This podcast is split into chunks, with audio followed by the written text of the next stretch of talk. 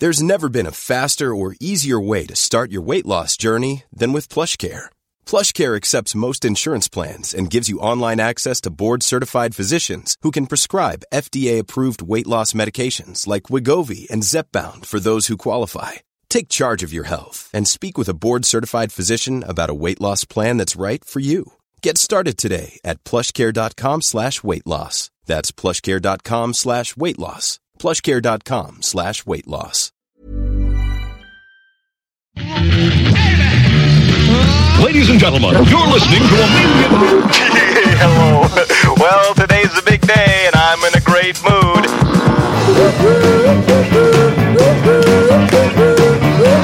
Hey, how you doing? I'm back in town. Guess where I was? You're never gonna believe it.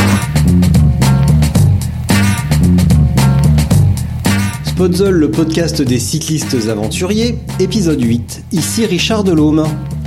Lors de l'épisode avec Paul Galéa, un nom est revenu régulièrement. Et ce nom, c'est Maxime Barra. Alors Maxime, c'est très facile. C'est plusieurs voyages à moto à travers le monde, autant de voyages à vélo, une French Divide, une TCR et autant d'aventures improbables. Cela méritait donc un bel épisode. Le voici. Sans plus attendre donc, Maxime Barra.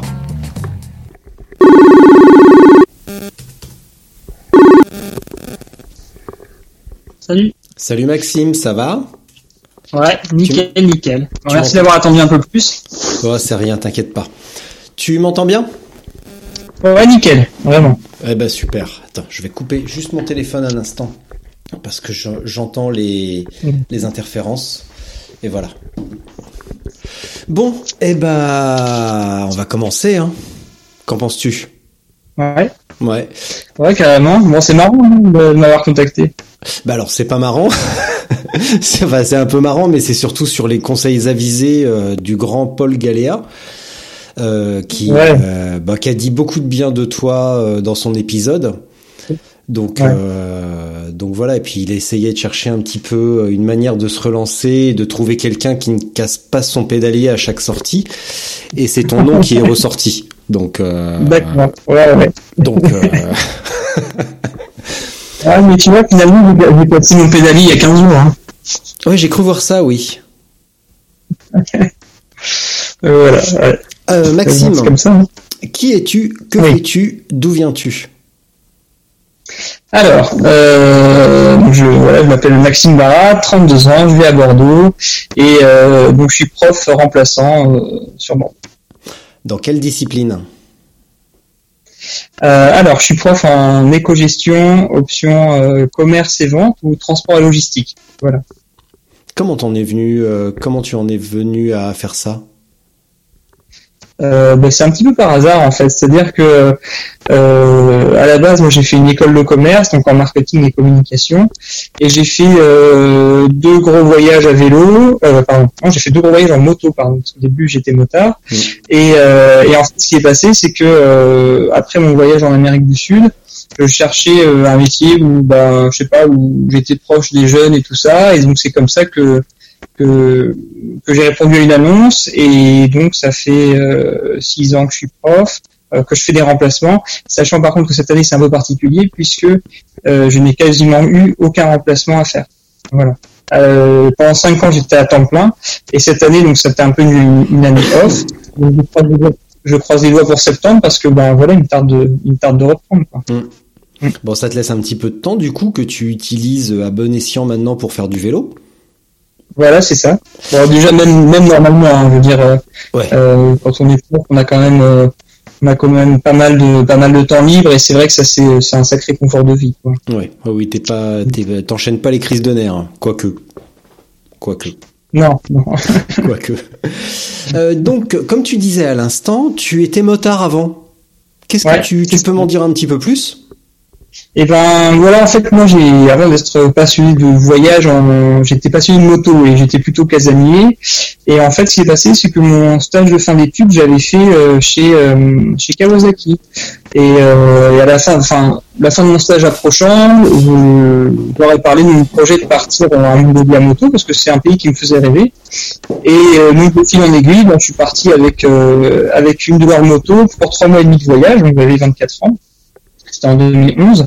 Et euh, donc je suis parti d'Agen et je suis allé en Mongolie en moto. Donc c'était hyper sympa parce que je traversais l'Europe, la Turquie, Géorgie, Azerbaïdjan, Kazakhstan, un peu de, un peu de Sibérie. Mhm. Voilà, donc euh, jusqu'en Mongolie. Donc ça c'était cool. Et donc en 2012 j'ai bossé et en 2013 je suis reparti six, six mois cette fois-ci en moto pour faire le tour du, de l'Amérique du Sud, enfin un tour de l'Amérique du Sud. Voilà, et ça m'a bien plu aussi. Et puis en fait, entre temps, j'ai rencontré mon amie qui elle fait pas de moto. Et puis moi, j'avais eu, enfin j'avais eu déjà pas mal d'expérience en moto, donc j'avais peut-être envie de changer, de, de découvrir euh, d'autres euh, d'autres moyens de se déplacer. Donc je suis passé au vélo. Voilà. Euh, question bête, quand tu arrives en Mongolie avec ta moto, tu fais quoi? Tu reviens? Tu reviens à Angers? Euh, euh, je suis désolé, ça a coupé. Ah, oh non, pitié. Ouais. Euh, quand tu es arrivé en Mongolie, tu, enfin, tu fais Ouais. quoi quand tu arrives en Mongolie? Parce que tu nous dis, je suis parti de Angers, je suis passé par la Turquie, l'Azerbaïdjan, etc., jusqu'en Mongolie. Et quand tu arrives en Mongolie, tu fais quoi?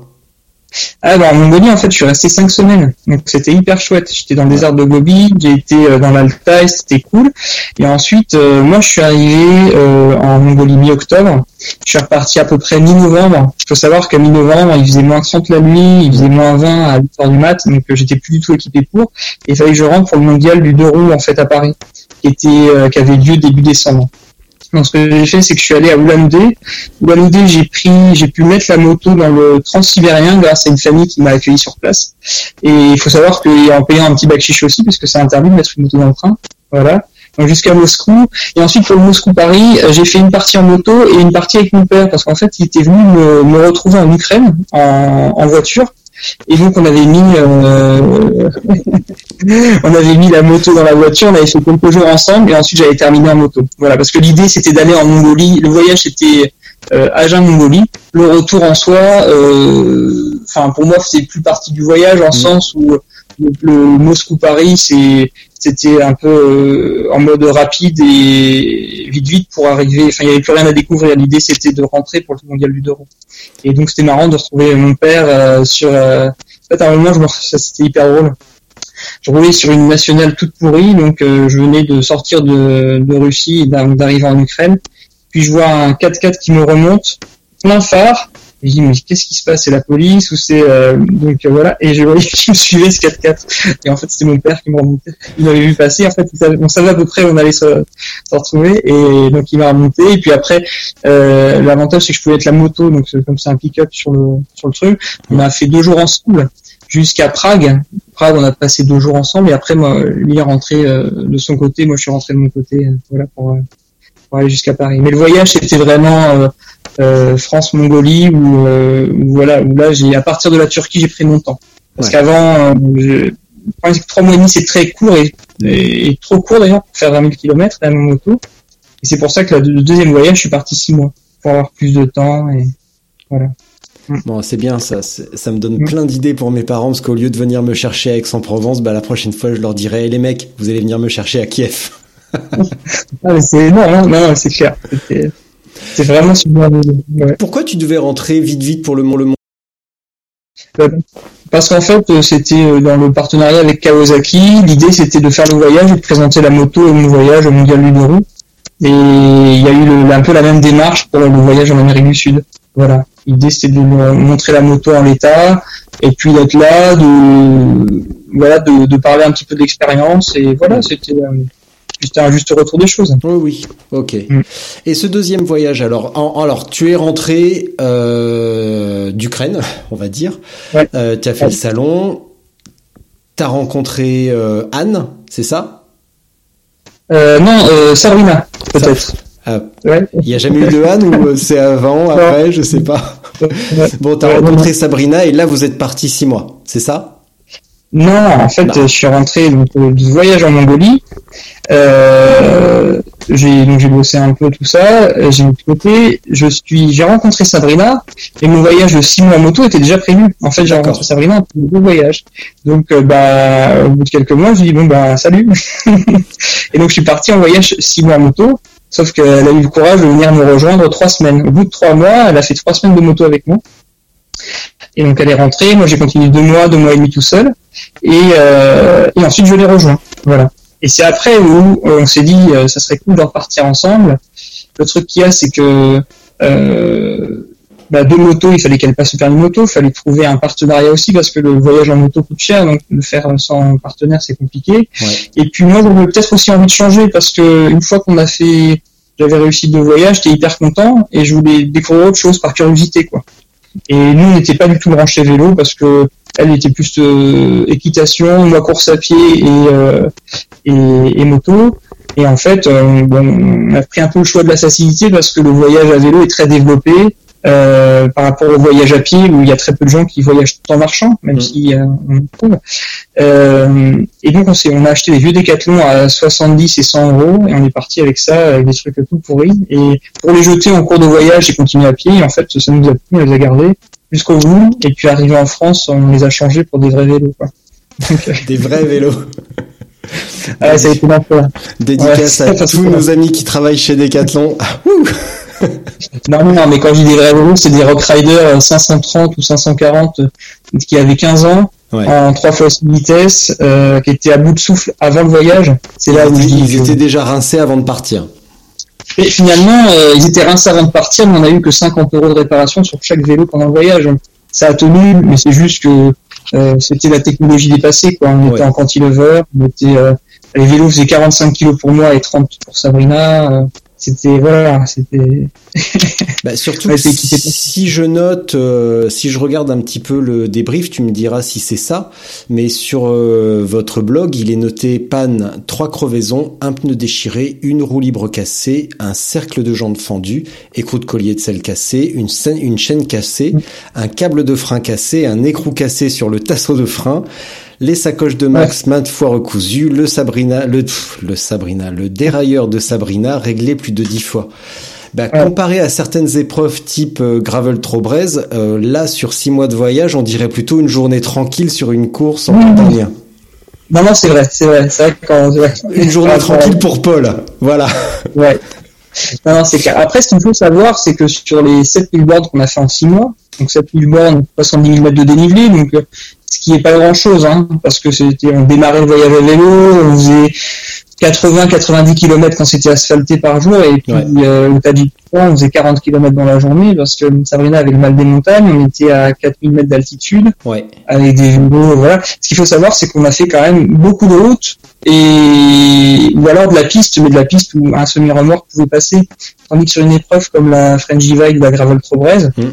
c'est quand même là du, c'est entre le gravel et le VTT et clairement des vélos comme on avait là, ils font pas, ils font pas la journée quoi. Ouais, oui. Ça va être plus de 100 bornes, ça, en fait sur route, on a dit, euh, là on a pu abîmer les vélos parce qu'ils étaient chargés, mais en soi, par rapport à ce qu'ils subissent, euh, là on arrive, ouais, on fait pas une première journée de, de French Divide ou de Gravel Forest. Quoi. Donc ça, ça a été la révélation pour le vélo, en fait. Voilà, ça. Mm. Mais comment c'est possible d'avoir une passion? Alors, t'avais quel âge à cette époque-là? Euh, quand on est parti en vélo, euh, c'était en 2000, euh, euh, réfléchis, en 2014, Ouais. Donc juillet t'avais 28 ans. 2014. T'avais 27 ans. Ouais, c'est ça. Ouais. Ouais. Et tu faisais pas spécialement de, de sport avant ou un petit peu ou euh, Ah, si, je faisais beaucoup de courses à pied. Ouais. Ah, je faisais, euh, je rêvais de, à l'époque de faire des grands trails et tout ça, mais, euh, mais le problème, enfin, je courais beaucoup, je courais 15 heures par semaine. Parce que j'aimais vraiment beaucoup la moto, mais beaucoup la course à pied aussi, parce que, bah, ce côté euh, évasion, aller dans des endroits inaccessibles en moto. Voilà. Et en fait, euh, et nous, je me suis mis un peu au vélo avant, en effet, euh, euh, avant de partir, où j'arrivais à faire euh, 120 km dans la journée euh, sans, avec un vélo à vide, et j'étais très content, quoi. Et aujourd'hui, c'est marrant parce que euh, en fait, euh, ça, ça n'a plus rien à voir avec même Sabrina. Enfin, elle a fait euh, 300 km il y a un mois en vélo. Euh, bon, ça, ça s'est très bien passé pour elle aussi. Donc, on a vraiment évolué. Quoi. On, a, on a bien progressé. Après, donc ça, ça a été ta révélation, ton petit, euh, comme on dit, euh, ton jour d'épiphanie euh, avec le vélo. T'as découvert le vélo et ça a été une, ré- une révélation totale pour Sabrina aussi. Qu'est-ce qui t'a amené à te mettre sur des épreuves style French Divide ou autre Parce qu'il me semble que t'es allé faire la TCR. Voilà, c'est ça. En fait, euh, ce qui est, euh, pendant notre voyage avec Sabrina euh, en Asie centrale, euh, en fait, j'étais un peu frustré parfois de la distance parcourue en vélo par rapport à la moto en fait. Et, ce que j'ai remarqué aussi, c'est que comme on était limité en distance, il y a des coins un peu reculés où euh, on n'a pas pu aller parce que il nous aurait fallu trop de nourriture, parce que pour des problèmes de visa, on n'avait qu'un mois, c'est la c'est un peu compliqué. Et tiens, on n'a qu'un mois, donc on va prendre cette route. Mais finalement, si j'avais en moto, j'aurais pu aussi aller dans ce coin-là, ce coin-là et ce coin-là, ce que j'ai pas pu. Et, euh, et puis, ben, en fait, c'est un peu dans l'air du temps d'alléger les bagages et puis de d'essayer des choses. Donc, euh, en fait, quand je suis rentré, euh, ben, rapidement, je me suis acheté un pignon fixe que j'ai toujours et j'ai commencé à faire du bikepacking avec. Donc, je prenais des bouts de chambre à air, je fixais, j'avais acheté une vieille bâche que je fixais dessus, j'ai commencé à, à bivouaquer. En, en fait, plutôt que d'alléger, au début, j'ai enlevé les choses. J'ai enlevé le matelas, j'ai enlevé la tente, j'ai enlevé tout ça.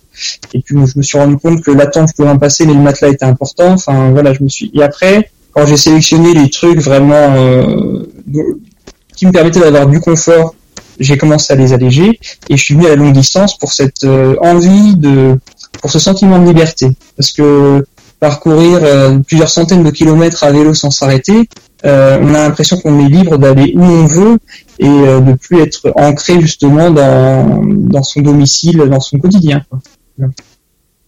Et c'est important cette notion de liberté et d'ancrage, de désancrage plus exactement? Bah, pour euh, voilà, moi j'ai un petit peu de mal avec le quotidien, c'est-à-dire que euh, ce qui me fait vibrer, ce qui me donne de la motivation tous les jours, c'est cette envie de cette curiosité d'aller découvrir le monde, que ce soit seul ou, ou, à deux ou avec des potes. Voilà, c'est et le monde c'est marrant, mais euh, l'aventure peut être aussi au coin de la rue, c'est-à-dire que on peut aller au Tadjikistan hein, et vivre de super aventures, mais bon, bah, j'habite à Bordeaux voilà, en Gironde, ça, mais on peut quand même se faire des trips et, euh, et partir euh, bah, ou rouler dans le sable quand on va vers la côte, ou tiens, on prend le train, on va se faire deux jours dans le Pays Basque ou deux jours dans le Lot, et c'est des aventures quotidiennes finalement, et c'est chouette parce que c'est redondant, ça revient tous les week-ends, hmm. et c'est sympa aussi. Euh, je reviens un petit instant sur le voyage en Asie centrale. Euh, Asie centrale, on n'en parle pas beaucoup. Généralement, quand on dit euh, ça à des gens, c'est où l'Asie centrale? C'est quel pays? Alors, donc dans les pays qu'on a fait, c'est l'Ouzbékistan, Tadjikistan, Kyrgyzstan, le Kazakhstan et le Xinjiang, qui est la partie. Euh, euh, enfin, je le mets dedans. Après, peut-être que certains géographes diront que je me trompe, mais le Xinjiang, c'est la partie ouest de la Chine. En fait, ils parlent turc, et donc il y a aussi cette culture musulmane mmh. qui, voilà, qui, qui influence hein, vraiment leur, leur façon de vivre et tout ça. On peut aussi ajouter le Turkménistan, euh, et je crois que je crois que c'est tout. Voilà. Ouais. Euh, Est-ce que là, euh, je sais pas si l'Afghanistan on peut le mettre dedans, mais ce qu'il faut savoir, c'est que par exemple hein, euh, au Tadjikistan, on, on faisait coucou aux, Afghans parce qu'en fait, on était le long sur une route, la route du Pamir Sud, qui est le long du Pange, et de le, enfin, et le long de la Moudaria, pardon. Et de l'autre côté de la Moudaria, on voit les Afghans et enfin, on peut se faire coup, quoi. C'est marrant, on est à 50 mètres l'un de l'autre et et voilà, quoi, c'est euh, c'est étonnant. Euh, je crois que là, je suis pas entièrement sûr, mais je crois que ouais, l'Afghanistan fait fait partie de l'Asie centrale. Voilà. en tout cas une partie où c'est vraiment la limite mm. et c'est euh, c'est infime à, à cet endroit-là. C'est enfin c'est infime et c'est vraiment peut-être la, la, frontière avec avec autre chose. Mais ouais, je pense. Je suis pas entièrement sûr. Il faudrait demander à un géographe confirmé. Rémi, et tu et puis voilà. et puis voilà. si tu me parlais de la, de tu as commencé par la French Divide ou par la TCR Par la TCR. Ouais. Parce qu'à la base, moi, je, faisais que du vélo de route. Le VTT, j'en ai fait quand j'étais tout gamin, et c'est vrai que euh, j'avais un peu de mal avec l'idée de faire du vélo et tourner dans un bois, quoi. Parce que voilà, à la base, on n'avait pas de GPS. Hein, dire, quand on était gamin, on avait toujours les mêmes circuits quoi. Et donc la route euh, me permettait voilà, on prend une carte tout ça, puis rapidement j'ai connu le, GPS et là je me, suis rendu compte qu'avec le GPS c'est là qu'on pouvait vraiment faire de longues distances. Et la TCR me plaisait parce que euh, bah, c'est une course mythique qui a été euh, inventée par Michael qui est quand même euh, un peu une légende hein, dans, dans l'ultra distance. Et ce côté navigation parce que c'est une course à checkpoint me plaisait. Donc je suis, je suis, je suis arrivé au bout. Euh, mais est-ce que je referai une course comme ça? Je ne pense pas, parce que euh, je trouvais ça très dur mentalement. C'est-à-dire que le fait de ne jamais savoir si on va dans la bonne direction pendant 4000 km, euh, c'est quand même psychologiquement difficile par rapport à une French Divide où certes c'est dans les chemins et physiquement c'est plus dur, mais on sait qu'on va on suit un parcours établi qui a été reconnu par une organisation. Donc ça c'est plus simple. Et puis deuxième chose, la TCR, ce qui est très dur, c'est de, de c'est un effort physique euh, au milieu du trafic. Et euh, concrètement, euh, les gens qui nous encouragent sur le bord de la route sont quand même assez assez rares. C'est plutôt euh, c'est plutôt des coups de klaxon, c'est plutôt euh, quelques comportements agressifs qui sont peut-être minoritaires, mais quand on fait 350 km par jour, euh, euh, en fait, ils reviennent assez souvent. Quoi. C'est, c'est, c'est, ces comportements un peu dangereux. Donc, euh, pour moi, ça a été vraiment euh, une épreuve qui a permis de me dépasser. J'ai appris beaucoup, mais je suis plus confortable en tout terrain parce que je, je roule sereinement, quoi, à l'abri du trafic. Voilà. Et après, French Divide. Et French Divide après, ben voilà, c'est pareil, c'était vraiment un sacré, euh, euh, bref, une sacrée, euh, un sacré pari parce qu'il faut savoir que je me suis mis au VTT euh, donc euh, deux ans, deux ans avant. Un an avant, je me suis forcé à passer au pédale automatique parce que j'étais vraiment pas à l'aise dans le chemin et je me suis dit non mais je peux pas le faire en pédale plate. Et au final, ça, ça, en un an, j'ai beaucoup beaucoup progressé, mais je partais de loin donc, euh, voilà et maintenant ça va. Mais euh, au début, je disais bon bah on va essayer d'arriver au bout. Et, euh, et puis ce qui est marrant, c'est voilà, de fil en aiguille, j'ai eu la chance de tester du matériel sur cette euh, French Divide, avec la marque euh, Eleven Six, et ça, je trouvais ça chouette qu'ils me prêtent un vélo pour euh, pour tester. Donc euh, il y avait un double objectif, c'était terminer dans les temps et terminer dans les temps avec un gravel, alors que c'est plutôt une course VTT. Hmm. Et en fait, euh, ça s'est bien passé parce que j'étais très lent, mais comme je, je me suis bien géré, j'ai fait peu de pauses et j'ai préservé le matériel, finalement, euh, j'ai déchiré un peu, mais j'étais le seul à avoir un peu de rechange quasiment. Enfin, j'avais, j'ai tendance à me un peu, un peu trop, un à chaque fois il m'engueule, mais, mais au moins ça m'a permis de m'en sortir. Quoi. Donc, euh, si j'étais pas, j'emmènerais un pédalier d'avance, par exemple. Mais bon. Et, donc voilà, j'ai fait le troisième temps sur cette French Divide et ça j'étais content. J'étais parti pour la faire en 12 jours, j'ai mis 9 jours et, et 15, euh, je crois euh, non 9 jours et 7 heures. Donc euh, voilà, c'était la grosse surprise quoi. Et ça m'a motivé euh, pour continuer parce qu'en fait euh, j'aime bien ces efforts là quoi. Mm. C'est, quel type d'effort? Comment tu décrirais ce, ce type d'effort? Allô? Alors attends parce que là il y a eu un souci de vidéo et un souci de vas-y, je t'entends. comment tu, comment tu décrirais ce type d'effort? Parce que tu me dis j'aime bien ce Euh. type d'effort, c'est ça. Comment tu le décrirais? Et à la limite, tu as été surpris toi-même de faire euh, 9 jours au lieu de 12, euh, de terminer Mm. même à la limite. Euh, c'est, quoi vraiment le, la différence pour terminer, pour terminer bien? Où se fait la différence? Euh, la, di- la différence, c'est que ça fait euh, donc euh, sur la TCR et sur la French Divide, j'ai commencé à appuyer à partir de la mi-course. Et, et en fait, c'est ça, c'est que la première moitié de course, je, je, roule en- largement en deçà de mes de mes capacités. Et quand j'arrive à mi-course, je commence à appuyer fort. Sauf qu'en fait, je me rends compte que je suis tellement fatigué qu'en appuyant fort, je vais quand même le rythme quand même ralenti. Mais ce que je veux dire, c'est que je me préserve beaucoup. Euh, Il y en a qui vont partir à fond pour gagner un maximum de temps, et ensuite ils vont s'effondrer, mais ils vont essayer de gérer l'effondrement.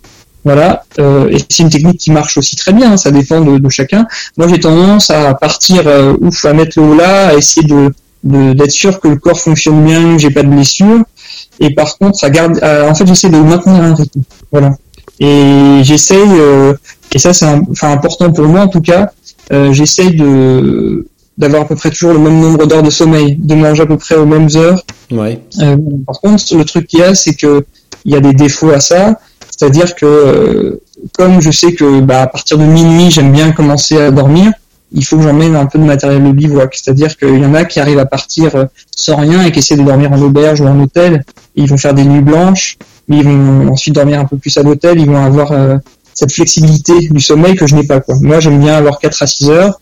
Par contre, ce qui est sûr, c'est qu'entre le moment où je suis dans mon duvet et j'ouvre les yeux et le moment où je suis sur le vélo, il se passe entre 10 et 12 minutes. Donc euh, c'est là-dessus que j'essaie de gagner du temps. Quoi. Si, s'il se passe plus de 15 minutes, c'est qu'il y a, y a un souci. J'essaie d'être, euh, pas de faire le moins d'arrêts possible, mais, mais qu'il soit très très court. Quoi. Et par exemple, je, euh, quand je m'arrête, je m'arrête faire les courses, mais je mange pas arrêté. Sauf si ce que je peux pas manger sur le vélo, parce que le, but c'est de tout faire sur le vélo en fait. Mm. Il vaut mieux rouler à 10 à l'heure et galérer à manger son sandwich que manger arrêté confortablement et ensuite rouler à 25 pour pour rattraper en fait. C'est ça paraît bête, mais mais c'est juste ça. C'est une course d'escargot. Juste ne pas s'arrêter. Ouais, c'est vraiment vraiment le ça. moins possible. Mm. C'est-à-dire que dans les montées, euh, moi j'ai tendance à pousser le vélo plutôt qu'à qu'à forcer à rester dessus parce que je me dis euh, bah, ça va me préserver et puis ça va me permettre bah, d'enchaîner 16 heures de pédalage ou 17 heures sur la journée et ce que je vais ce que je vais gagner là en temps, je vais le perdre en énergie dépensée Ouais. et euh, ou je vais devoir m'alimenter plus ou je vais forcer plus sur les muscles qui vont moins supporter la charge de pédalage sur la journée donc j'ai tendance à, enfin en gros j'ai tendance à essayer d'aller vite sur le plat mais doucement en montée et, et en descente à pas prendre trop de risques. Sur l'alimentation, tu, euh, tu prends quoi? Parce que ça, j'en ai, j'en ai pas beaucoup parlé avec Paul et on m'a, on m'a posé la question après. On m'a dit ça aurait été bien d'en savoir un petit peu plus sur l'alimentation. Donc voilà, je te pose la question. Et l'alimentation? Ben, euh, j'essaie vraiment d'écouter mon corps hein, pour l'alimentation et de manger varié. Euh, ce que je remarque, c'est que plus j'avance dans la course et plus je mange de fruits, de, de trucs, euh, légumes. Enfin, parce que l'idée, c'est que euh, et là, je vais tenter quand même cette année peut-être de de mettre des électrolytes dans, mes boissons pour euh, pour moins perdre de sel, de sel minéraux et tout ça. Et il y a un, vrai problème à gérer, c'est l'hydratation. C'est-à-dire que boire de l'eau, c'est bien, mais au bout d'un moment, on n'en peut plus. C'est-à-dire que il n'y a pas de goût et puis on retient pas l'eau, enfin ça va plus ça a plus son effet. Donc plus ça va, plus j'essaie de, manger des choses qui m'apportent qui me permettent de m'hydrater. Et sinon l'idée c'est de moi j'essaie de pas m'arrêter dans les restos, j'essaie de plutôt m'arrêter au supermarché parce que tu peux choisir vraiment ce que tu veux et tu perds pas de temps à être servi. Ouais. Euh, c'est plus simple quoi. Voilà. Et oui, moi je mange normalement en fait. Je mange comme je mange toute l'année et comme je mange euh, à chaque fois que je vais faire du vélo. C'est-à-dire comme je fais l'essentiel de mon kilométrage en itinérance, je je change pas mes habitudes à part que euh, je roule plus longtemps et que je dors euh, peu. Quoi. Voilà. Et l'alimentation, en gros, euh, ça peut être, euh, je sais pas, mais ça peut être des faritas avec du guacamole et du jambon, ça peut être euh, euh, du saumon, de la mozza et du pain. Enfin, j'essaie de varier. euh, voilà quoi. ça, ça, ça a également l'avantage de préserver un petit peu le, le moral, je suppose? Ouais, oui, parce que à la base, euh, suis quand même très très gourmand. et les petits plaisirs de la vie comme ça, c'est vrai que c'est important. Voilà. c'est pour ça qu'on fait du vélo d'ailleurs, hein, pour pas peser. de se faire plaisir, quoi, parce qu'il y, a- il y a pas trop de plaisir en fait hein, sur des, des, des épreuves comme ça. C'est-à-dire Ben, c'est-à-dire que euh, moi, quand je pars sur une épreuve, je pars sur une épreuve où je vais être frustré, frustré euh, de traverser des, des, des lieux, des paysages dont je ne vais pas profiter, Parce que faut pas croire, mais euh, en vélo, on découvre vraiment quand on prend son temps et quand on s'arrête. Mais euh, que ça soit sur la TCR où j'ai traversé l'Europe ou que ça soit euh, la Frangiville pendant laquelle j'ai traversé la France, clairement, j'ai finalement très peu de souvenirs.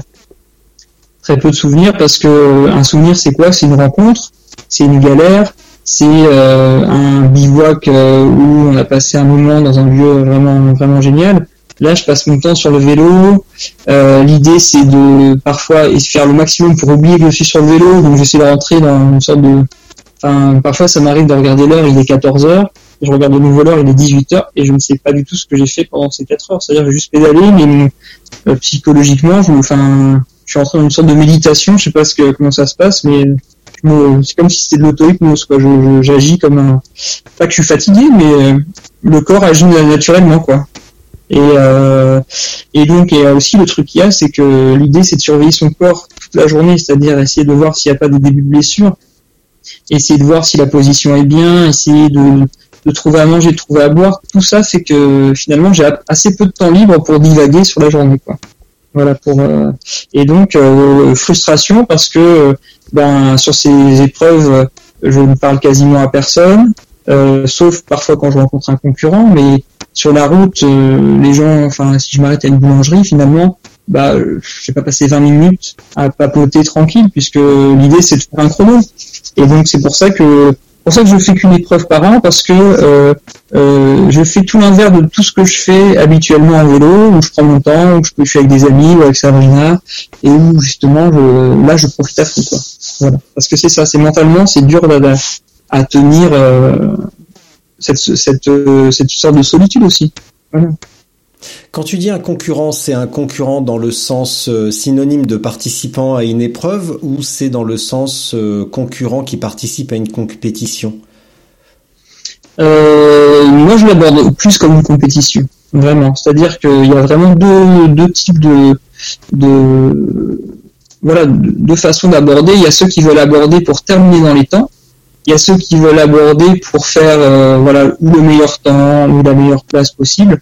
Moi, je fais plutôt partie de voilà de, de ces gens-là et je respecte tout à fait. Hein. Par contre, il euh, n'y a pas de problème. Et euh, par exemple, pour faire la French Bread, j'ai beaucoup roulé avec Thomas, Thomas, Thomas Burbach, qui est un, un, Allemand qui est très sympa. Enfin, beaucoup roulé, ouais, c'est pas mal croisé.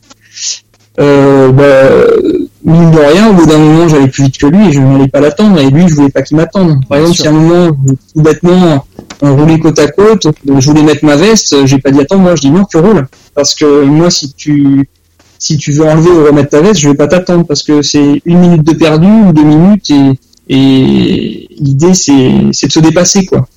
Puisque toute l'année je roule avec des potes ou avec des, avec Sabrina, là c'est euh, euh, je me mets dans une comment on appelle ça? Euh, euh, voilà, mon cerveau, il est mis dans, dans une optique, c'est d'avancer le plus vite possible, coûte que coûte. Et par contre, euh, à l'arrivée, c'est on doit tous être bien ensemble, quoi, ça c'est clair. Voilà, c'est c'est cette idée, euh, on se donne à fond. L'événement, c'est l'événement, et après l'événement, on boit des coups, on profite, on raconte nos galères, et, et voilà, c'est vraiment différent. Hmm. Euh, que t'inspire la mini polémique sur l'abandon de Sofiane Seili sur la Tour Divide?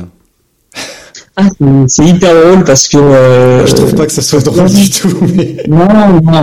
En fait, c'est marrant que de ça, mais je suis hyper triste, ouais, parce que franchement, euh, déjà, ce film, je le connais pas du tout, à part sur les réseaux sociaux. Mais j'aime beaucoup sa manière d'aborder ce genre d'épreuve parce que il aborde avec du matériel très light, mais finalement très léger, quoi. C'est pas du tout la surenchère. J'ai regardé un peu son matériel, il est en 1x10 euh, avec une cassette euh, toute resserrée, un phare rapide. Euh, donc c'est assez marrant parce que ça montre qu'on peut aller très vite et très loin avec du matériel, euh, sans dépenser 10 000 euros dans un vélo, voilà, et être performant parce que ce qu'il a fait jusqu'à ce qu'il abandonne, c'est juste incroyable, je n'en serais jamais capable. Euh, concrètement, euh, je pense que à sa place, j'aurais fait exactement la même chose, parce que ce qu'il faut savoir, c'est que lui, il a fait une fois en off, donc le, il a fait une fois en off l'itinéraire de, du Tour Divide en mode euh, vacances, quoi il l'a fait une fois en mode course où il a terminé troisième. Donc là, ça me paraît logique que maintenant, il vise la première place et que euh, quand on reste bloqué comme ça, justement par la neige, et qu'on perd 24 heures, qu'il y en a quand même quelques-uns qui ont réussi à passer que la tête de course n'est plus atteignable, je comprends que le mental lâche. Et il s'est tellement donné, c'est-à-dire que, en fait, au bout d'un moment, on, on, peut rentrer dans une certaine transe où, euh, où en fait on est juste animé et motivé par le fait d'être en tête ou d'être devant. C'est-à-dire que sur la French Divide, euh, j'ai eu des hallucinations la dernière nuit parce que euh, j'étais, euh, j'avais le troisième temps et je savais que derrière moi il y avait euh, donc un Italien très sympa dont j'ai oublié le nom, mais avec qui on s'est bien tiré la bourre. Lui, je savais qu'il voulait pas dormir pour me rattraper et ben moi j'ai moins dormi. Et ben si j'avais été plus loin, j'aurais, je me serais pas poussé autant à bout. Et en fait, je pense que Sofiane a été euh, à chercher ses limites. Et malheureusement, ce quack, mais c'est pas un petit truc, c'est, ils ont une tempête de neige, quoi. Ils ont eu du moins 5 et tout ça, de la boue, j'ai vu des photos, c'est, juste l'enfer. Je comprends que ben, le moral a craqué puisqu'il n'avait plus les ressources nécessaires pour le faire ensuite, quoi. Donc, euh, même moi, je pense que, est-ce que Frey, j'aurais réussi à passer, je veux dire, sans, sans se taper euh, les jours, euh, pas sûr. Je veux dire, lui, il avait, il n'avait pas dormi pendant 60 heures au début. C'est, Ouais, c'est incroyable. Mm. Bon, on en saura plus dans quelques semaines parce que euh, je peux lâcher le morceau maintenant. Il y aura un épisode avec Sofiane. Ah, cool. Ça, ouais. ça va être terrible. Ouais. Ouais. Ouais, ouais, ouais. Je frime un peu là. ouais, c'est cool, hein, parce que franchement, euh, lui, il a vraiment fait des trucs de dingue, hein, que ça soit en course ou enfin. c'est vraiment un mec que j'aimerais bien rencontrer un jour. Parce que ouais, il, il m'impressionne quoi. Mm. Et je pense qu'il va faire. euh, ouais, c'est pas la dernière fois qu'il va le faire le Tour d'Israël. Je pense qu'il va. voilà. Non, non, il est impressionnant, vraiment. Bon, magnifique. Euh, dis donc, t'as fait quoi le week-end dernier? Ah, euh, le week-end dernier, moi, j'ai fait euh, mon petit essai, voilà. et euh, j'ai fait un petit brevet à Bordeaux, parce que c'est Paris-Brest-Paris cette année, donc j'ai profité euh, euh, bah, que à Bordeaux, il y a un club qui organise euh, bah, tous les ans des brevets, et cette année, bah, ils organisaient un 600. Et en fait, à la maison, bah, moi, j'ai j'ai pas 36 000 vélos. En fait, j'ai mon pignon fixe, euh, j'ai mon VTT, et j'ai encore un autre vélo, voilà. Et en fait, bah, pour euh, pour le brevet de 600, j'ai pris le pignon fixe. Que, euh, dessus, j'ai un moyeu dynamo, j'ai des freins, donc c'est comme une randonneuse euh, longue distance, mais euh, sans dérailleur et sans roue. Et, euh, et oui, en fait, l'idée, c'était, bah, là, il, enfin, il commence à me connaître, hein, parce qu'à chaque fois, j'arrive en chemise, euh, sans cuissard, et, et puis finalement, à chaque fois, je termine, euh, je termine dans le groupe de tête. Euh, là, 600 bornes en pignon fixe, j'avais jamais fait. Et ben, ça m'a secoué par contre, hein, parce que euh, en fait, le parcours était plein, donc on est parti de Bordeaux. On a traversé euh, la Chalosse pour aller dans le Gers et pour aller dans le Pays Basque, et on est revenu de nuit par les Landes. On était 35 au départ, Ouais. et au bout de 130 bornes, on était trois devant en fait. Et j'étais avec deux mecs très très solides qui m'ont qui m'ont bien traîné. Franchement, j'ai pas réussi à prendre trop de relais parce que euh, et ça je m'en voulais un peu, mais le parcours était plat et en pignon fixe, c'est bien quand il y a un parcours vallonné parce qu'au moins euh, il y a toujours un moment où on se retrouve sur la bonne vitesse. Là, Là, clairement, euh, euh, sur le plat, je- ils prenaient, ils étaient à 32, 35 et moi j'avais du mal à suivre. Quoi. Et donc c'était hyper drôle parce que bah ça a permis de me tester, de voir que j'avais deux petites, deux petits débuts de blessure quand même qui, qui partaient. Donc je pense que j'ai trouvé, j'ai trouvé euh, la solution. Et là, je pense que ça m'a mis vraiment, vraiment d'équerre pour le pour la baroudeuse quoi. Ouais. Euh, parce qu'en fait ça s'est bien passé. J'allais un peu moins vite que les autres, mais je faisais beaucoup moins d'arrêts, donc euh, c'est pour ça qu'à un moment j'étais 150 bornes tout seul devant. Et après ils m'ont rattrapé en fait, Denis et, et Pierre Louis. Et euh, si on a terminé ensemble, c'est vraiment, et j'insiste, parce qu'ils m'ont attendu et parce que voilà ils m'ont laissé prendre leur, prendre leur roue, hein, parce qu'ils étaient très très solides. Vraiment. Alors, on va commencer dans l'ordre. Pourquoi en pignon fixe Alors pourquoi en pignon fixe, c'est que euh, j'ai j'ai eu un, euh, des, vélos de route et la TCR, je l'ai fait en vélo de route, mais je trouve que c'est des vélos le plus fun sur route. Parce que euh, euh, moi j'aime bien grimper, à Bordeaux c'est pas comme si on avait des montagnes à côté, et ça permet bah, de, de se mettre en danseux, ça permet de, de se faire mal dans les montées d'ici, et c'est vrai que euh, à part dans les Pyrénées où j'adapte le braquet, et où je, suis- là je me sens vraiment plus limité même si ça passe tranquillement, euh, clairement en Aquitaine, euh, avec un pignon fixe, on peut enchaîner 200, 300 bornes, 400 bornes, et c'est fun parce que euh, moi je m'entraîne jamais à vélo, je ne fais que rouler, et ça me permet de rouler là, de pédaler à des cadences différentes. Donc je pédale à fond en descente, en montée je force, je change de position, et puis c'est marrant parce que c'est un peu le retour au, voilà, au, début du vélo, où c'était du vélo longue distance à pignon fixe. Voilà, sauf que moi j'ai un moyeu dynamo moderne avec euh, avec des, phares modernes. C'est la seule la seule différence. Parce qu'après le vé- vélo est en acier, j'ai une selle en cuir, il fait 10 kg, donc c'est assez lourd quand même pour un pour un vélo. Enfin, surtout à pignon fixe. Mais au final, je suis très bien dessus. Et euh, non, et puis c'est marrant surtout de suivre des gens qui ne sont pas en pignon fixe parce que ça m'oblige à être à des cadences qui ne me correspondent pas. Ou j'irai jamais seul parce que j'ai la flemme de, de sortir de ma zone de confort. tu as, tu as quel braquet sur, ce, sur celui-là? Alors, euh, je suis en 46 devant et 17 derrière. Donc, euh, ça fait un braquet de 2,7 euh, à peu près. Et je suis bien entre 28 et 32 en vitesse de croisière. Je peux monter jusqu'à 45 euh, en descente. Et au-delà de 45, euh, allez, je peux faire une pointe à 60 mais, euh, ou 55, mais, mais sur 200 mètres. Quoi. Ouais. Sinon, j'ai les genoux dans les dents. Quoi. Voilà. ça, ça te fait tourner à quelle fréquence à peu près sur le plat? Tu tournes les jambes à quelle fréquence à peu près? J'en ai aucune, j'en ai aucune idée. Ouais. Plus, ça Ouais. passe plutôt en force ou plutôt en souplesse? Moi, je suis quelqu'un qui mouline pas mal. Hein. Ouais. Je pas mal, ouais, ouais, ouais. Et par contre, en montée, ça ne me dérange pas du tout. Euh, Là, sur le 600, il y a une montée où j'ai poussé.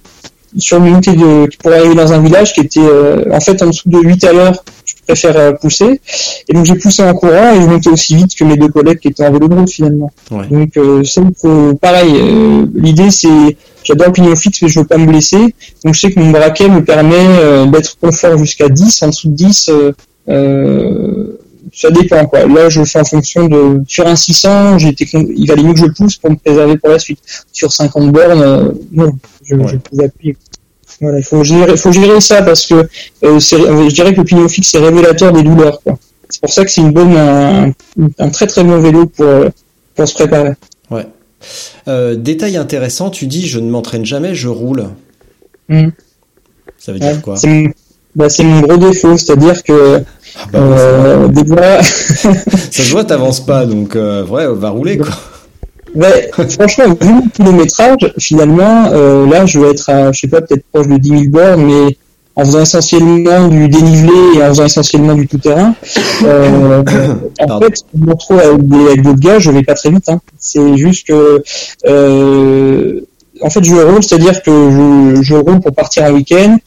Euh, J'aime bien partir en vélo quand je pars au moins deux jours. J'ai du mal à faire des boucles autour de Bordeaux. Donc c'est vrai que j'en fais, j'en fais, hein, mais c'est pas l'essentiel de mon, kilométrage. C'est plutôt un backpacking. Et je ne fais jamais d'entraînement spécifique. C'est pour ça que le fixie euh, est cool parce que ça me permet de bah, varier un petit peu mes, sensations par rapport à un vélo à dérailleur et à roue libre. Et euh, non, non, je m'entraîne pas parce qu'en fait, j'avais essayé avant la TCR de faire du partir, de faire du 30-30, de faire des trucs comme ça. Et euh, au bout de trois semaines, j'avais arrêté parce que psychologiquement, j'étais euh, j'étais à bout en fait. Ça me, j'avais plus envie de faire de vélo. Donc j'ai arrêté et euh, je me suis dit ben non, je vais plus faire ça, ça ne me correspond pas. Et euh, tant pis si si rouler pour rouler, c'est pas efficace.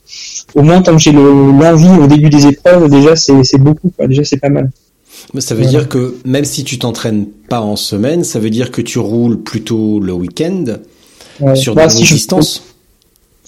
En fait, euh, même plus. Ça aussi, au début, euh, pour la TCR, j'avais fait beaucoup de longues distances. Et, euh, et au bout d'un moment, je commence. En fait, j'essaie de, de plus m'ennuyer. Donc, plus ça va, plus je fais du tout-terrain. Et, euh, enfin, en fait, je fais 20 à 24 heures de, 25 heures de vélo par semaine. Mais euh, soit je vais faire 30 bornes de VTT à côté, soit je, je, n'ai aucun. En fait, je, roule à l'envie, quoi. C'est vraiment. euh, c'est-à-dire que toute l'année, je fais ce que je veux, comme un enfant gâté pourri, et comme ça, je m'impose une seule contrainte euh, quand je fais un événement, de rouler longtemps et jusqu'à épuisement, euh, voilà. Mais en fait, si je veux pas faire de vélo pendant une semaine, bah j'en fais pas parce que j'ai pas envie. C'est vraiment, euh, euh, voilà. Qu'est-ce que tu viens de me dire? Tu fais 20-25 heures de vélo par semaine? Tout le temps? Oui, en fait, bah, sans, sans compter mes Ah, en fait ville. alors du coup. Oui, mais je roule tout le temps en fait. En hein. fait, en fait, tu t'entraînes, le temps, mais je tu t'entraînes quand même parce que le dernier épisode, euh, donc le numéro 7, c'était avec Steve Chenel qui a été euh, champion de France de cyclocross et il me disait moi Ouais. une, une période foncière, c'est 20 à 30 heures de vélo par semaine. Et là tu me dis moi les mecs, je m'entraîne pas. Par contre, je fais juste 25 heures de vélo par semaine. Ouais, tu réalises le paradoxe là ou pas? Non, en fait, c'est, en fait, surtout que je, oui, je, bah, je, je sais pas, je, ça veut dire, en fait, souvent, je prends le train, je pars deux, trois jours, je reviens, et j'ai pas l'impression d'avoir roulé, en fait, je me suis amusé, j'ai planté la tente, j'ai, je me suis fait un super bivouac, c'est plus ça que je vois, j'ai pris des photos, voilà, c'est, voilà. Par contre, je serais incapable de faire 20, 25 heures de vélo par semaine, euh, en restant sur Bordeaux, quoi. Il faut, Ah oui, ça par contre c'est C'est- autre chose. voilà, Ouais. c'est ça. D'accord. Là, là, ça serait de l'entraînement parce que je serais toujours sur les mêmes routes. Euh, là, non, là, je pourrais pas. Quoi. En fait, toi le problème c'est la lassitude et la, la diversité en fait. Il faut pas que ça se répète. Oui, c'est ça. Tu pourrais pas être euh, coureur sur Bordeaux, aller rouler euh, le mercredi après-midi avec les vieux, si on peut dire, courir le dimanche, tu pourrais pas ça. Je suis incapable. Ouais. Je suis incapable même de faire un 24 heures non-stop sur un circuit de 10 bornes. Je, sais très bien que je serais incapable de faire ça. Donc, euh, il faut que, euh, en fait, euh, j'ai l'impression quand je fais un événement que c'est,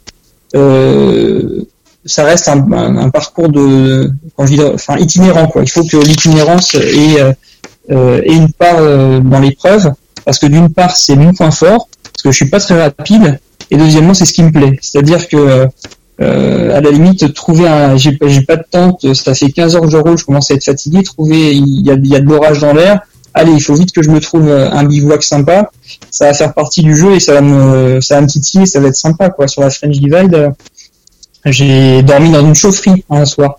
Et un soir, j'ai dormi dans un, il y avait un marché couvert et j'ai senti que l'orage allait péter dans une demi-heure. Euh, donc, euh, donc hop, je, me suis abrité quoi. Et euh, j'aime bien ça quoi. C'est ce côté chasse, chasse au trésor là, c'est parfait. Et euh, la chemise, c'est ton côté fashion victime?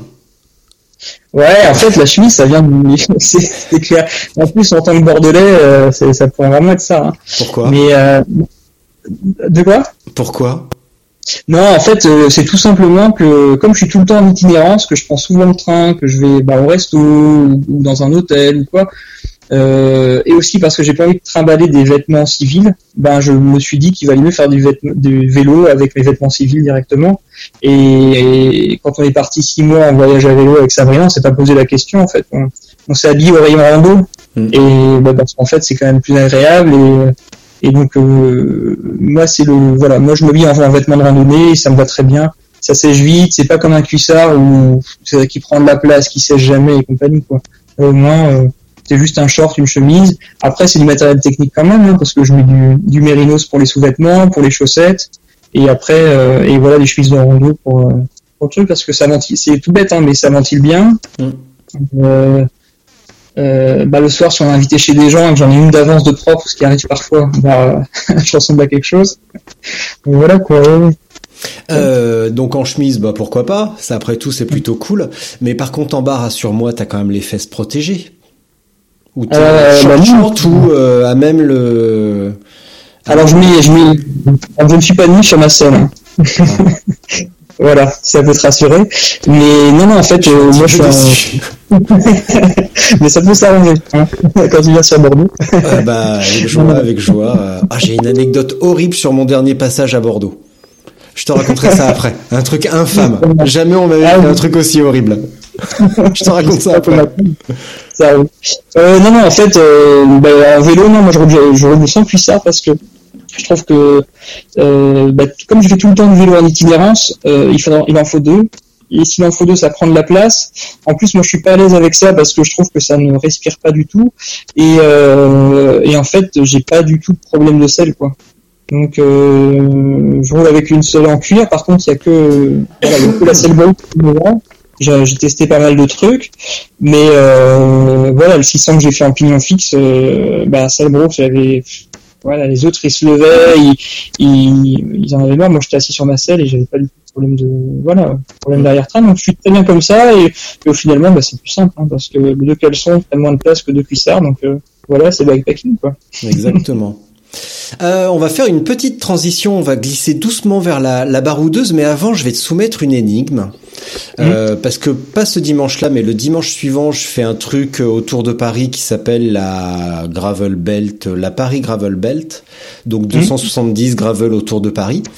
Et euh, là, il y a un, un, de mes contacts qui m'écrit, qui me dit, je me tâte, j'ai jamais fait une aussi longue distance en une fois en gravel. Le max que j'ai fait, c'était 215 uniquement sur route. Ça me tente, mais j'hésite. Qu'en penses-tu?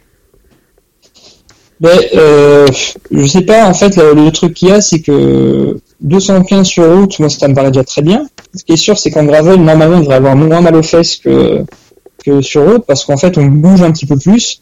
Euh, ben, le problème qu'il y a, c'est savoir est-ce que son 215 km, il l'a fait en groupe ou est-ce qu'il l'a fait seul, et est-ce qu'il a fait du, avec du dénivelé ou pas. En fait, c'est plus ça. Parce que euh, faire, faire 200 bornes dans les roues à 40 à l'heure, ou même enfin, derrière un groupe, c'est à la portée de tout le monde, mais faire 200 km tout seul, sur route, ça, ça correspondrait plus à du gravel où finalement on, on prend pas le vent de gravel parce que ça va quand même pas assez vite ou rarement, mais en tout cas on est seul face à la difficulté qu'il a plus la, résistance du sol. Quoi.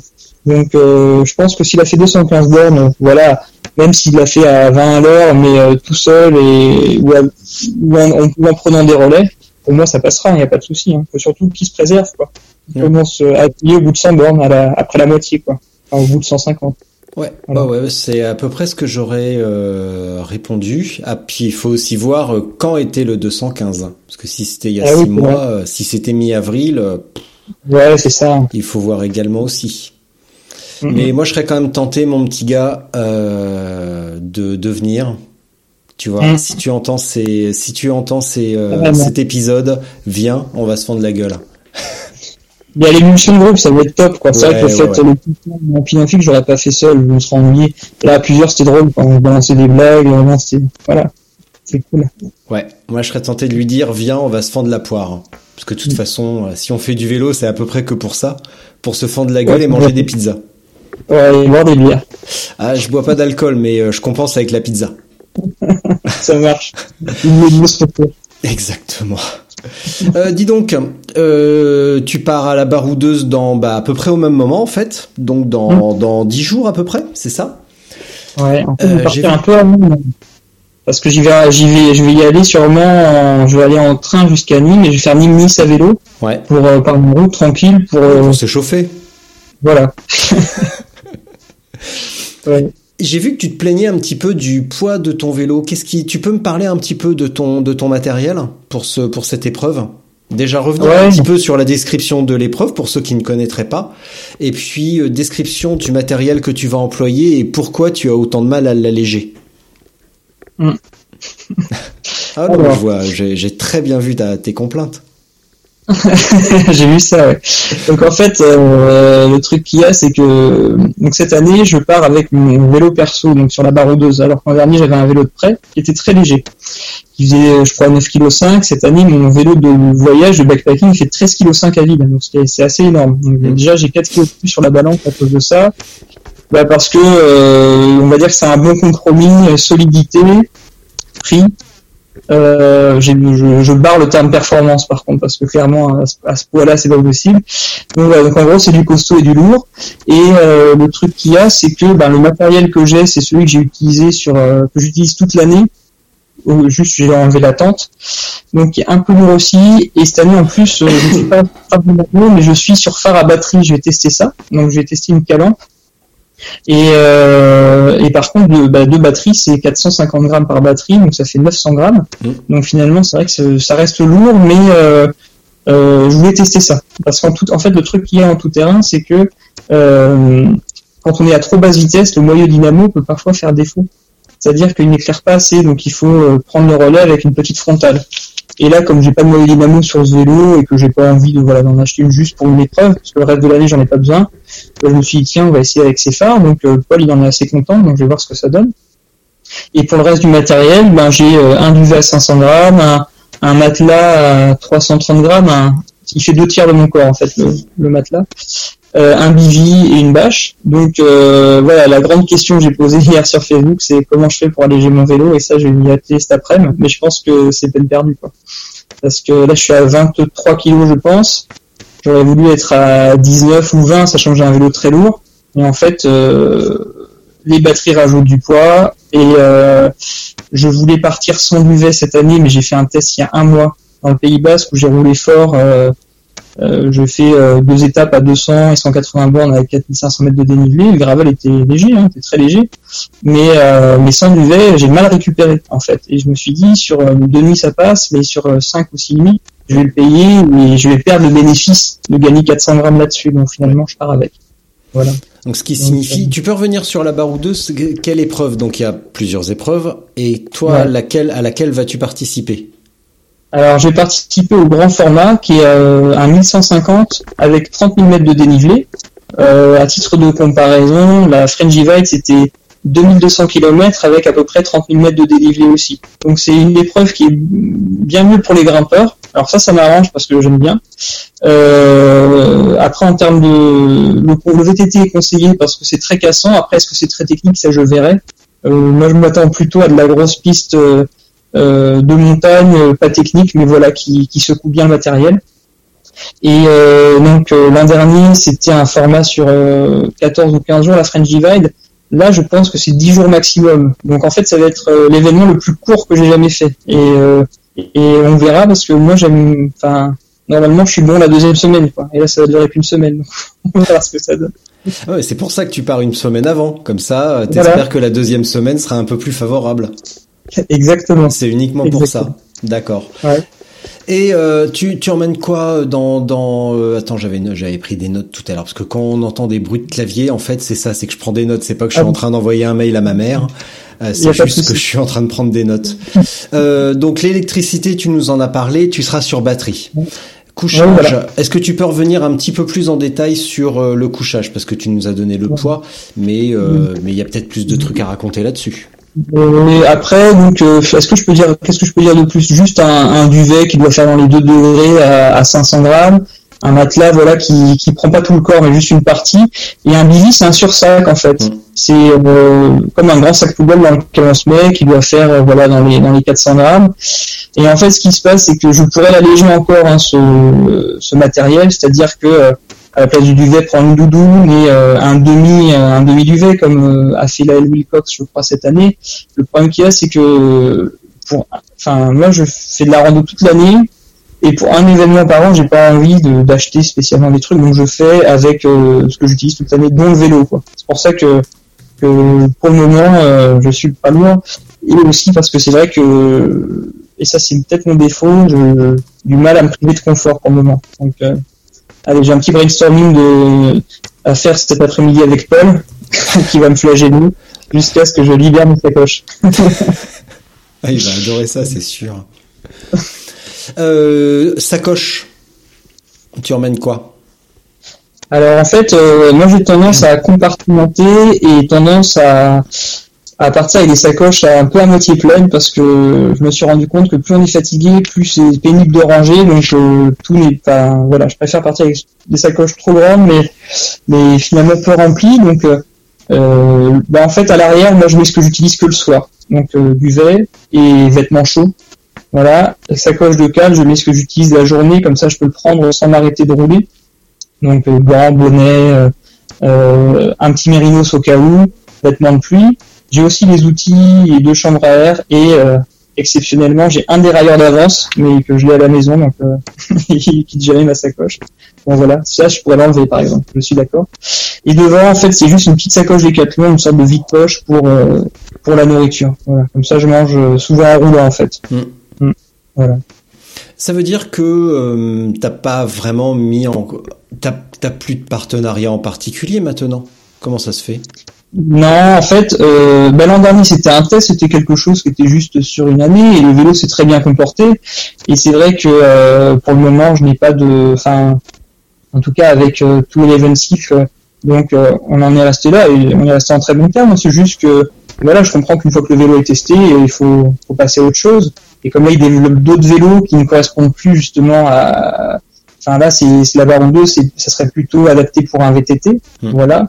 Et après, euh, si en ce moment j'ai un j'ai un gravel dont je ne peux pas dire la marque, euh, mais pareil, euh, le vélo n'est pas encore commercialisé, donc je ne peux pas l'utiliser euh, sur la baroudeuse. euh, donc voilà, donc c'est pour, euh, on va dire que en ce moment, je, je teste du mat, j'ai la chance de tester du matériel, mais que ce matériel, je ne peux pas l'utiliser euh, sur sur les épreuves pour le moment. Voilà, ça viendra peut-être, mais, mais voilà. Mais en tout cas, c'est toujours très agréable de de pouvoir assouvir sa, sa curiosité, de tester de nouvelles technologies, euh, voilà, en avant sur les mots. Récemment, on va on va venir un petit peu sur un c'est lié avec le partenariat avec les partenariats et le marketing. Récemment, je discutais avec le responsable marketing d'une euh, marque et il me disait les hum, les les merde, pardon pour la vulgarité. Les, les utilisateurs Gravel, la communauté Gravel est assez peu réceptive au marketing euh, traditionnel, type euh, on met un coureur connu sur un vélo, on lui fait faire une jolie vidéo et puis voilà, ça va vendre du matos comme on pourrait le voir avec euh, avec Specialized avec, et, et Peter Sagan ou Julien Alaphilippe. Ils sont pas du tout euh, réceptifs à ça. Ce que je peux comprendre, ça là, il y a Mhm. aucun souci là-dessus. Euh, en revanche, quand je vois le tout le marketing qu'il y a autour de Lael Wilcox sur la Tour Divide, le fait qu'elle soit Mm. suivie par son mec en vélo électrique et que tous les 2-3 jours on ait euh, un, un race report euh, Mm. sur un site spécialisé, euh, là je commence à, à tiquer un petit peu et me dire ouais, Bon, ok, elle roule, ok, pas de problème. Mais est-ce qu'il faut vraiment pousser le marketing jusque là euh, Est-ce qu'on avait vraiment besoin de des vidéos avant la course où elle soi-disant parlait de sa préparation, mais en réalité elle en parlait pas, donc on sait même pas comment elle fait. Euh, par contre, elle a beaucoup parlé de son GPS euh, généreusement donné par une marque. Tu vois, il y a un petit paradoxe en fait qui me qui me chiffonne un petit peu. Et toi, t'en penses quoi, toi? En fait, c'est assez compliqué parce que comme le, le, milieu du backpacking, enfin, en tout cas, le backpacking le récent et les courses liées justement à cette technique de minimalisme sont assez récents. Le Tour d'Ival, je crois que ça a 6 ou 7 ans et c'est la première d'entre elles.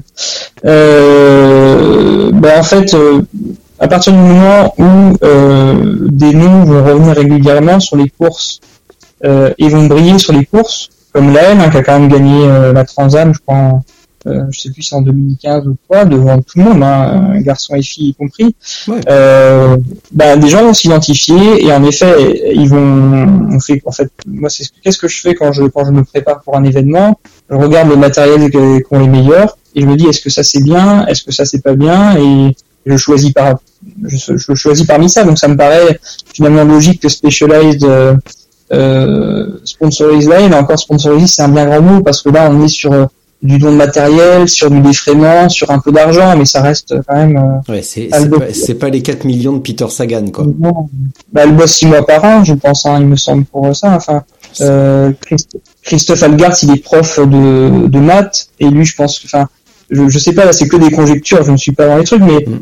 mais euh, je pense qu'il y a sponsoring et sponsoring, quoi. Je trouve ça cool que des gens soient aidés euh, pour tester du matériel, parce qu'au moins on teste du matériel vraiment sur une épreuve de 50 bornes ou 100 bornes, mais dans, vraiment dans des conditions difficiles. Je trouve ça cool qu'il y ait un retour. Je pense pas que ça soit un vrai avantage sur une épreuve parce que parce que Sophia l'a montré euh, avec du matériel euh, beaucoup plus basique, on peut aller finalement très très vite. En fait, le matériel actuel est, suffisant pour aller très vite. Voilà, c'est juste euh, le nouveau apporte peut-être un peu de confort, un petit, un peu de là, mais en fait, voilà, je, moi, ça me gêne pas en tout cas que, que, que des gens soient sponsorisés parce que je, je me sens pas, enfin, je pense pas que ce soit des avantages des autres. Alors, c'est pas ma réflexion était pas sur pour ou contre le partenariat ou pour le, le, le, sponsoring parce que je serais quand même bien mal avisé de, de dire je suis contre le sponsoring quand même. Euh, c'est plus le, le, décalage entre le, la communauté gravel et un petit peu anti-marketing, et puis tout le, le gonflement qu'on a autour de certains de certains athlètes en fait. C'est juste ça, ce paradoxe. Mais après que ah, soit euh, sponsorisé, aidé, etc. Moi, j'ai aucun souci avec ça. Bien au contraire. Bien au contraire. En fait, le truc qu'il y a, c'est que euh, le gravel est nouveau et le gravel il utilise tout simplement les nouvelles techniques de marketing qui sont euh, des techniques de marketing viral. Donc, qui utilisent les réseaux sociaux Facebook, Instagram, des petites vidéos euh, flash comme ça. Et, euh, et nous, en fait, c'est juste que quand on, quand on est sur du vélo de route, où il y a le Tour de France, quand on est, je sais pas moi, sur du VTT au JO, du cross-country au JO, en fait, les médias traditionnels prennent déjà un relais énorme et touchent déjà beaucoup de population. Et je pense que c'est juste que là, on est sur un nouveau segment de marché. Et ce nouveau segment de marché bah, fait appel aux nouvelles techniques marketing. Et donc, c'est pour ça que bah, certaines marques, et notamment les marques américaines qui ont vachement d'avance sur les marques européennes, bah, elles ont pris le pli et elles ont commencé. Et quoi de mieux pour commencer que bah, une fille, d'une part, parce que ça, ça tranche un petit peu avec le cyclisme actuel qui est quand même très porté sur, euh, sur les mecs, hein, qui, qui entend parler du Tour de France féminin, qui est d'ailleurs très dommage. Donc une fille qui roule fort, euh, voilà, qui, passe bien à la caméra parce que ben euh, elle a un super sourire. C'est vrai, elle est toujours en train de, sourire. Elle passe bien, elle vient d'Alaska, elle vit pour son truc. C'est plein de choses qui font que euh, je comprends qu'il est choisi par exemple parce que en termes d'image elle passe super bien. Et en plus sa copine est photographe donc ça c'est ça fait une super équipe quoi. C'est L'histoire est parfaite. Ouais, c'est vrai. Alors, je sais pas si j'ai bien répondu à la question parce que parfois je divague un peu. Tu, euh, tu, as donné ton opinion et c'est tout ce qui compte. Euh, ben, tu sais quoi, je crois bien qu'on arrive plus ou moins au bout. Moi, en tout cas, je suis à peu près au bout de mes questions. En plus, ça fait déjà une heure deux. Et tu sais quoi, j'ai même pas vu le temps passer. C'est incroyable. Ah oui, ouais, c'est un... ah oui, ça fait une heure. ça fait une heure deux. Ouais. Ça fait une heure deux, tout de même, quand même. Donc, euh, euh, t'as quelque chose à ajouter? Euh, non, non, mais écoute, moi je trouve ça juste euh, hyper chouette de pouvoir échanger avec toi et, et voilà. C'est plutôt échanger avec la communauté en général parce que euh, moi là-dedans ouais, je fais juste un passage ouais. de relais. C'est sûr. Ouais, mais écoute, c'est sympa. Ben, écoute, en plus, si ça peut permettre, euh, voilà, d'en savoir plus sur les uns, sur les autres, il tarde d'avoir un, un, retour de Sofiane aussi sur son tour d'hiver parce que franchement, je sais pas si je la ferai un jour cette course, mais voilà, c'est un rêve quoi, tu vois, d'aller là-bas et et de faire un, un bon chrono sur place. En tout cas, je sais pas si on serait capable, mais d'entendre, d'avoir un retour sur des gens qui euh, qui font des performances là-dessus, ouais, ça serait une table. Ça serait assez énorme. Ouais. Bah il y a, y a une notion de partage qui est euh, qui est très importante en fait parce que bon, on en parle à peu près à tous les épisodes. C'est que bah tu l'as dit à l'instant, ce sont des nouvelles pratiques qui génèrent beaucoup de, de questions, souvent débattues euh, passionnément. On l'a vu encore mmh. ces derniers jours, euh, passionnément jusqu'à l'excès, jusqu'à l'injure. Et bah le plus simple, c'est quand même de partager. Ouais, tu, tu vois ce que tu vois de quoi je veux parler. Je vois très bien. Donc là, on, on touche vraiment au, euh, au pire. Et ouais. le, le, seul truc dans tout ça, c'est de discuter, de communiquer, de partager pour euh, pour mmh. euh, montrer et, et, partager sur la diversité des, des pratiques et la diversité des préférences. Et euh, malheureusement, les, les, les, recettes secrètes et les recettes magiques, ça n'existe pas. Et Enfin, tu vois, Paul, il a à la, à la Gravel Trobrez, il roulait en, en pneus de 35 mm. Jamais j'aurais cru que c'était possible de passer euh, dans le dans ce terrain avec des pneus aussi fins. Et pourtant, ah ben, pour lui, ça fonctionne, mais pas pour ouais. d'autres. Attends, avant de partir avec lui en, en voyage en Espagne, là, quand on, on est parti euh, d'Alicante, moi j'étais en 27,5 plus, j'étais en 27,5 par 3, j'avais un roll-off, le vélo faisait 17 kg, le sien faisait 8,5 à vide, hein, je parle. Hum. Et, euh, et puis en fait, on avait des vélos tellement opposés. Et là, je me suis rendu compte que c'est pour ça que j'ai accepté la possibilité de faire la French Divide en gravel. C'est après avoir roulé avec Paul. Parce qu'avant, je pensais que c'était impossible. Et après, il a un très bon niveau technique aussi. Hein. Si il a un passé de oui, oui. que je n'ai pas. Donc, euh, mais outre le, le, la taille des pneus, moi, c'est plutôt ses braquets qui pas à comprendre. Pourquoi il roule avec des braquets de route euh, en terrain, quoi. Donc, euh, bah, il faudra demander à son fournisseur de pédalier. Ouais, ouais, c'est tout. Ah. ben, je vais dégainer ma dernière arme, qui est la minute de solitude, mon cher Maxime. Ouais. Euh, ouais. Avant de t'expliquer ce que c'est, je vais te remercier. Parce qu'en plus, pour une ouais. fois, on a la caméra, donc je vais te remercier droit dans les yeux pour cette heure euh, de rigolade et de partage. Donc ça, c'est cool. Merci beaucoup. Euh, et maintenant, je vais t'abandonner pour la minute de solitude. Donc je vais poser mon micro, je vais sortir de la salle enfin de mon bureau d'ailleurs. Et vous pouvez, tu peux voir que la décoration est super frugale, un hein, mur blanc, etc. Donc, euh, pas, tu vois, c'est pas, c'est pas la grande folie. Euh, ouais. Et tu vas pouvoir exprimer ce que tu veux, tu dis ce que tu veux, ça ne me regarde pas. Euh, Mais surtout, ah bah, c'est un truc personnel, donc ça peut être un message à passer d'amour universel, de paix dans le monde ou je ne sais quelle autre chose. D'accord. Je, je vais faire un four, là, tu le sais. Euh, pourquoi C'est toi qui fais les courses Ou t'as rien à dire en général? Ce, ce je, je ne crois pas du tout. Bah, mais je vais faire un flop, c'est surtout ça que. Mais non, t'inquiète pas, on en fait tous des flops. C'est pas la fin du monde d'échouer une fois de temps en temps. Faut se détendre avec ça. Et en plus, je suis sûr que tu vas très bien t'en sortir. Donc, je te laisse. Merci, Maxime. Mm. Et bonne chance. Donc c'était parti. Je reviens euh, Au revoir vraiment. Dans une minute. Ça roule, ok. Donc c'est parti pour une minute de solitude. Euh, Peut-être, euh, je pourrais faire une minute de silence aussi, hein, une minute de silence pour juste comme ça, ce serait plus simple pour moi.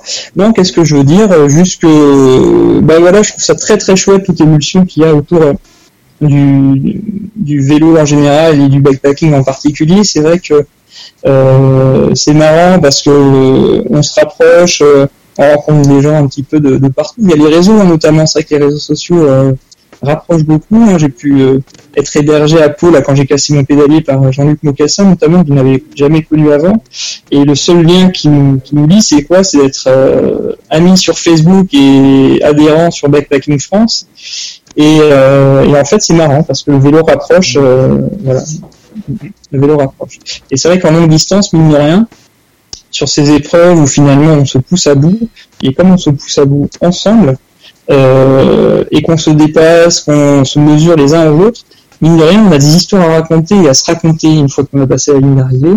Et encore une fois, c'est pareil, il y a des gens comme ça que, bah, que je vais revoir que très rarement parce qu'ils habitent loin, mais on a vécu des choses fortes ensemble. Et, euh, et donc voilà, je trouve que c'est un peu ce qui me donne envie de continuer, c'est-à-dire euh, outre le fait de la performance sportive qui est un petit peu narcissique finalement, c'est le fait de faire partie d'une communauté qui me plaît, une communauté euh, bah, qui a envie de liberté, qui a envie de briser les chaînes. Et, euh, et puis voilà quoi, une communauté que je trouve bien soudée en cas de galère, quoi, parce que ça fait déjà euh, bah, deux fois qu'on m'aide. Hein, euh, en octobre, je m'étais cassé la clavicule et pareil via les réseaux sociaux, j'avais trouvé quelqu'un qui avait pu ramener mon vélo jusqu'au taxi et rapatriement ensuite en taxi de Rodez jusqu'à Bordeaux lorsque j'avais fait des petites cabrioles sur sur le GR6. Donc voilà, c'était un petit peu tout. Et puis euh, voilà, j'espère que toutes les bêtises que je vous ai racontées, euh, voilà, vous ont plu et que bah, voilà, à bientôt peut-être sur les chemins.